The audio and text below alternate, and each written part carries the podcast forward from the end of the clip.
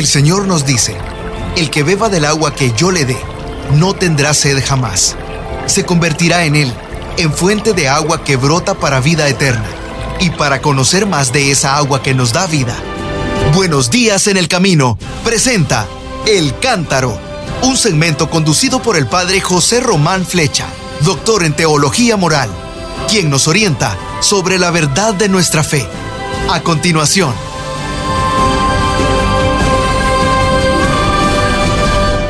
queridos hermanos, queridas hermanas, continuamos nuestro curso sobre el credo, el símbolo de nuestra fe, el credo de los apóstoles.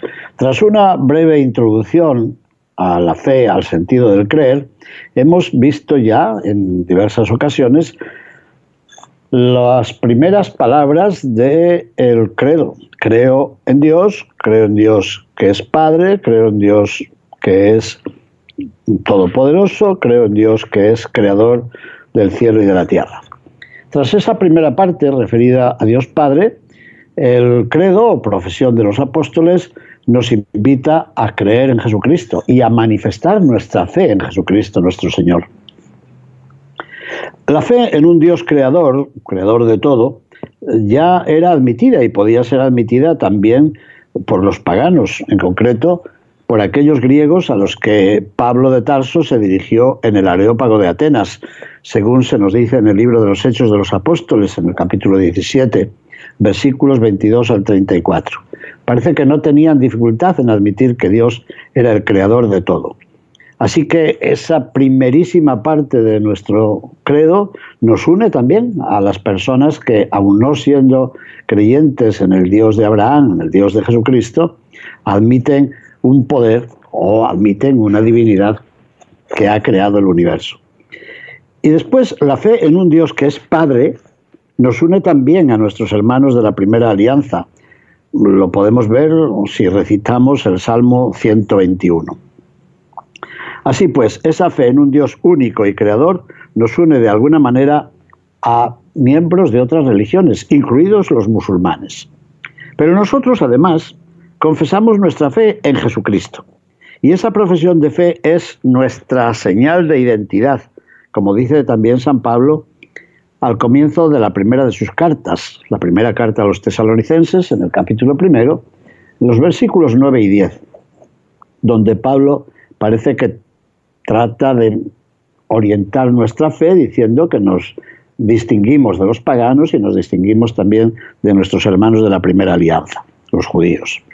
De hecho, ya lo sabemos, creer en Jesucristo nos distingue de unos y de otros, de nuestros hermanos judíos y de los musulmanes. Como dice el Catecismo de la Iglesia Católica, en el centro de la catequesis encontramos esencialmente una persona, la persona de Jesús de Nazaret. Por tanto, catequizar, dice el Catecismo, es descubrir en la persona de Cristo el designio eterno de Dios. Pueden encontrar estas afirmaciones en el numeral 426 del Catecismo de la Iglesia Católica. ¿Y eso qué significa? Significa que nuestra fe no nace de una explicación racional del misterio de Dios, aunque sea necesario. ¿eh? Es necesario afirmar que esa fe es razonable.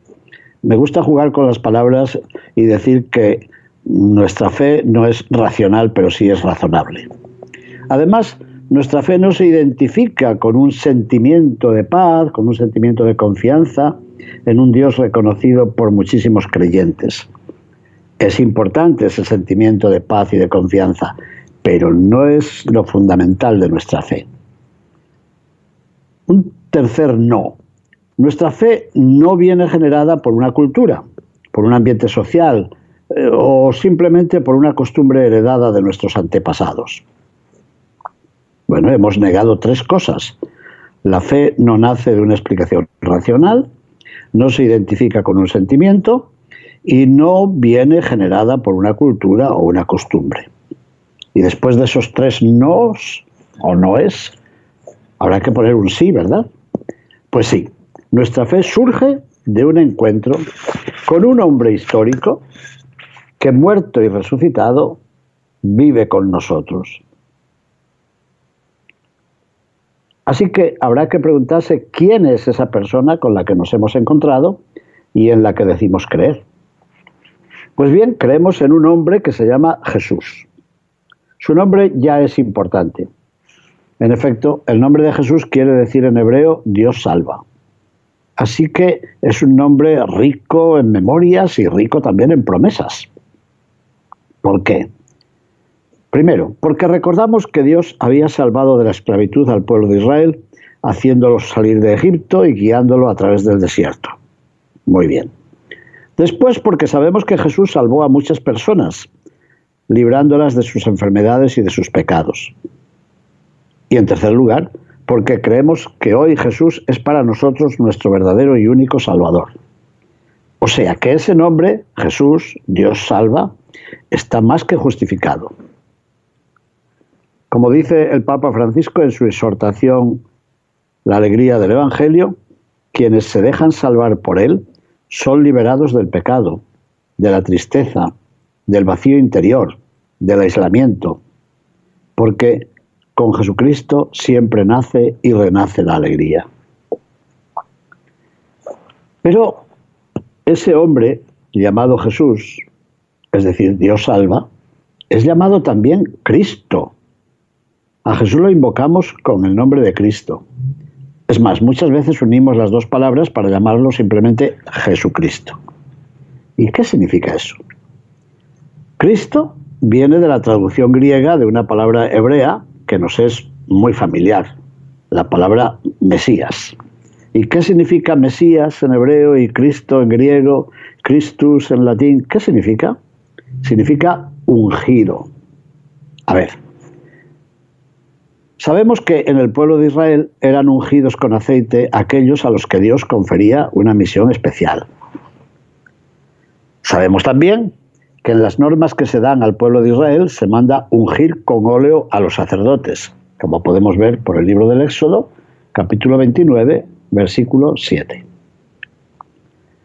Además, recordamos que el profeta Samuel ungió como rey a Saúl, según se dice en el primer libro de Samuel, capítulo 10, versículo primero, y que más tarde repitió el mismo gesto con el joven David. Primer libro de Samuel, capítulo 16, versículo 13. Aunque no era la costumbre más habitual, el profeta Elías ungió también a Eliseo, su discípulo, como profeta y como sucesor suyo según vemos en el primer libro de los Reyes, capítulo 19, versículo 16. Hay que decir algo más, que el pueblo de Israel esperaba un Salvador al que consideraba como el Mesías, es decir, como el ungido por Dios, según cantamos en el Salmo segundo. Bueno, y después de estos recuerdos del Antiguo Testamento, hay que decir ya que así anunció el ángel el nacimiento de Jesús. Hoy en la ciudad de David les ha nacido un Salvador, el Mesías, el Señor. Evangelio según San Lucas, capítulo 2, versículo 11. Así que ya sabemos qué significa Mesías, ungido, sabemos ya qué significa Cristo y sabemos que en el día, o mejor, en la noche del nacimiento de Jesús, los ángeles ya lo presentaron así, como el ungido, como el Mesías. Pero además, como dice el Catecismo de la Iglesia Católica, nosotros creemos y confesamos que Jesús de Nazaret, atención, es el Hijo eterno de Dios hecho hombre. Así lo podemos ver en el Catecismo de la Iglesia Católica en el número 423. Bueno, Jesús se presentó un día a sus discípulos con una pregunta. Y les preguntó ¿Qué decían las gentes sobre él? Ya sabemos, unos lo consideraban como un profeta, otros creían que era Juan Bautista, que había vuelto a la vida, aunque había sido asesinado por orden del rey Herodes. Pero Jesús preguntó después, ¿y ellos? ¿Qué pensaban ellos sobre él? El Evangelio nos dice que Simón, llamado Pedro, respondió en nombre de todos, Tú eres el Cristo, el Hijo de Dios vivo. Véase en el Evangelio de Mateo, capítulo 16, versículo 16. Así que Pedro une los dos títulos, Cristo, que es el Mesías, y el Hijo de Dios vivo. Como sabemos, en el momento de su bautismo, pero también en el momento de su transfiguración en lo alto del monte, Jesús es reconocido por Dios como su Hijo amado. Este es mi Hijo amado, en el cual me complazco. Véase, por ejemplo, Mateo capítulo 3, versículo 17, para el bautismo, y también Mateo capítulo 15, versículo 5, para lo que se refiere a la transfiguración. ¿Y nada más? Sí, pasemos al final.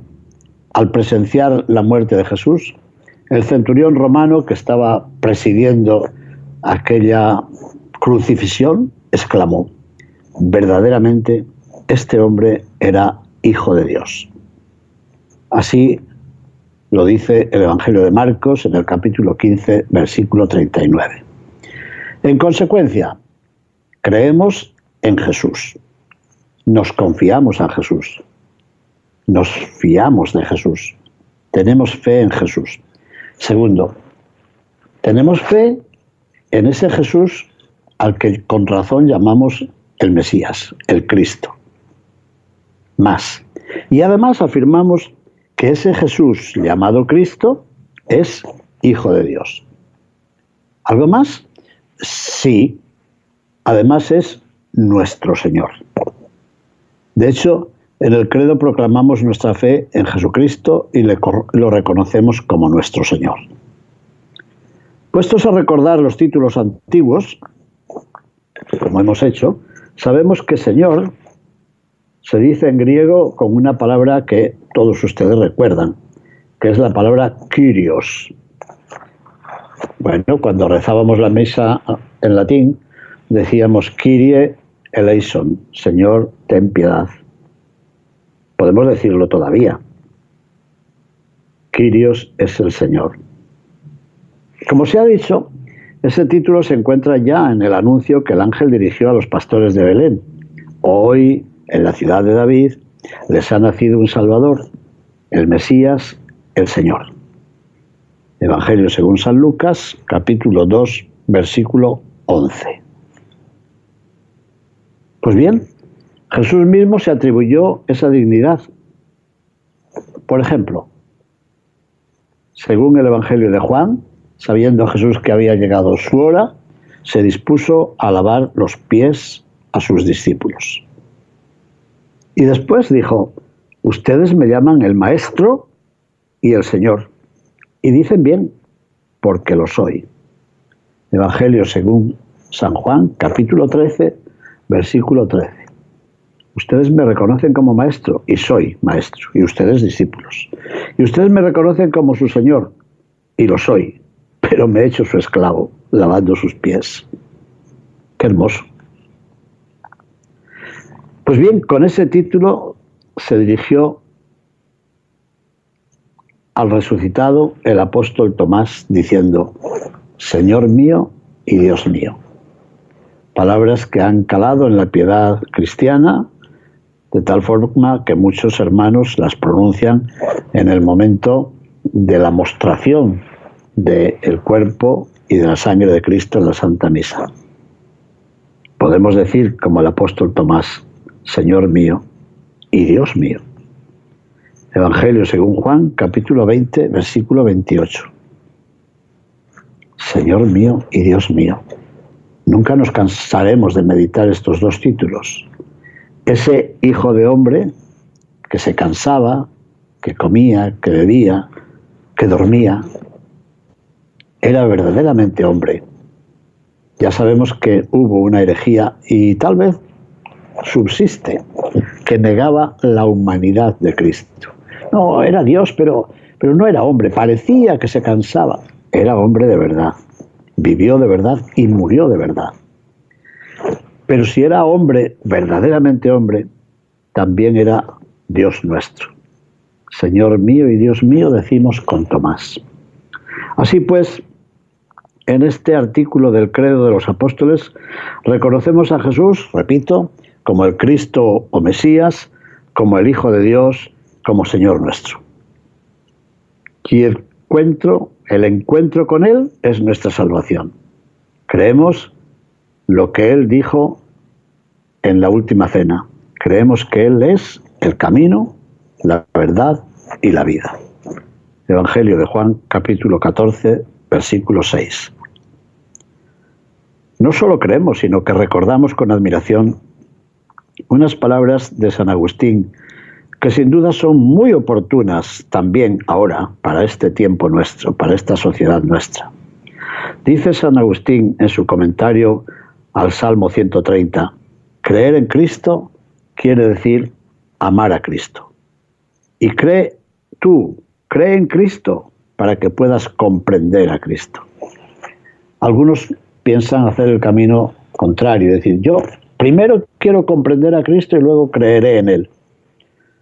Bueno, San Agustín nos indica otro sendero. Cree en Cristo para que puedas comprender a Cristo. Qué hermosas las palabras del Papa Francisco en su exhortación La alegría del Evangelio, en el número 266. Las han meditado alguna vez seguro. Dice el Papa Francisco, no es lo mismo haber conocido a Jesús que no conocerlo. No es lo mismo caminar con Él que caminar a tientas. No es lo mismo poder escucharlo que ignorar su palabra. No es lo mismo poder contemplarlo, adorarlo, descansar en Él, que no poder hacerlo. No es lo mismo tratar de construir el mundo con su Evangelio que hacerlo solo con la propia razón. Me parecen unas palabras bellísimas, pero muy verdaderas. No es lo mismo haber conocido a Jesús que no conocerlo, o lo que es peor, no querer conocerlo. Pues muy bien, ¿y nosotros? Yo creo que podríamos hacernos unas preguntas para ver cómo está nuestra fe en Jesús, el Mesías, el Señor, el Hijo de Dios. Primera pregunta. ¿Dónde y cuándo ha tenido lugar tu encuentro personal con Jesucristo? ¿Lo has tenido alguna vez? Y si has tenido ese encuentro personal con Jesús, mm, ¿cómo fue? ¿Hubo alguien que lo motivara de alguna manera? Y si alguien te llevó a encontrarte con Cristo, ¿no piensas que ese encuentro había sido pensado, promovido por el mismo Dios.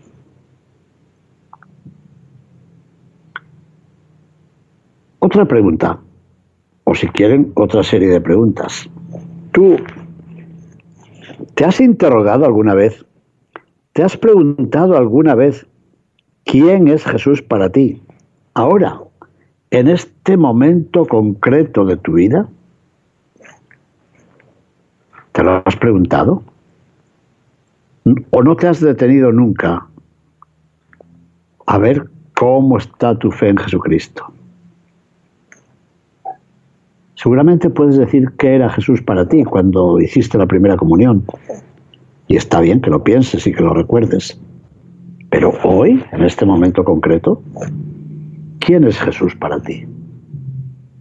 ¿Es solamente una idea? ¿Es una imagen? ¿Es un recuerdo de infancia? ¿Es una voz que ya no tiene ni sentido siquiera? Importantes estas preguntas, ¿no? Tercera. Oye, ¿no sería oportuno, no sería necesario que tú compartieras alguna vez con el grupo de tus amigos, los que pertenecen a tu ministerio, a tu grupo parroquial, a otros catequistas, ¿no sería bueno compartir estas preguntas que Jesús dirige a sus discípulos? ¿Quién dicen las gentes que soy yo? ¿Y quién dicen ustedes que soy yo? Bueno, y una cuarta pregunta o una cuarta serie de preguntas. ¿Y tú, hermano, hermana, estás tratando de facilitar a los demás el encuentro personal con Jesucristo. Y esos, los demás, ¿quiénes son? Son los miembros de tu propia familia, los más cercanos, los parientes, los compadres, los compañeros de trabajo, los compañeros de juego tal vez. Sí, les ayudas a encontrarse personalmente con Jesucristo. Y la otra parte de la pregunta es dramática. O tal vez se lo estás dificultando.